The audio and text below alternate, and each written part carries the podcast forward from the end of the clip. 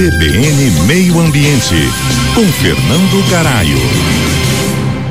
Na COP28, a Conferência do Clima que se encerrou em Dubai, a gente pôde ver alguns avanços, principalmente no discurso político, mas a discrepância entre as promessas e as ações práticas ainda persistem. Apesar de mais de 145 países se comprometerem com a neutralidade climática entre 2040 e 2070, as projeções de produção de carvão, petróleo e gás até 2050 ultrapassam em muito o limite seguro para o aquecimento global. Vou comentar aqui os principais pontos-chave do que rolou aí na COP28. Primeiro que houve uma declaração sobre agricultura sustentável assinada por 158 países, incluindo Brasil, China, Estados Unidos e a União Europeia, comprometendo-se aí a integrar a questão alimentar em seus acordos climáticos até 2025. Já o Brasil propôs o Fundo Floresta Tropical para sempre, buscando aí recursos de fundos soberanos dos países para preservar as florestas tropicais inspirado no fundo da Amazônia. No setor do petróleo e gás, houve o lançamento da Carta de Descarbonização,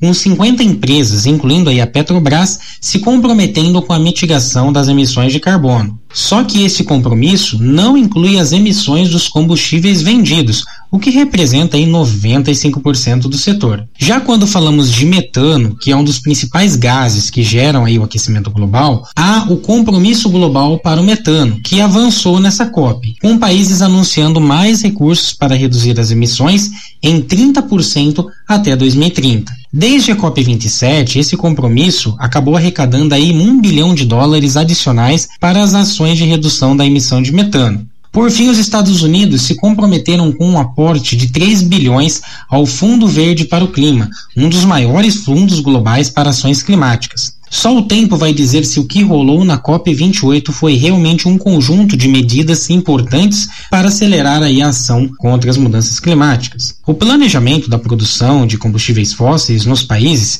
está indo num caminho oposto ao que foi acordado e muito debatido na COP. Na prática, para fazer a transição climática dar certo, é preciso um esforço global bem firme e constante, além também de elevar o nível de comprometimento dos países. Ainda estamos longe de concretizar o Acordo de Paris. Aqui é Fernando Garaio, para a Coluna CBN Meio Ambiente. Até a próxima.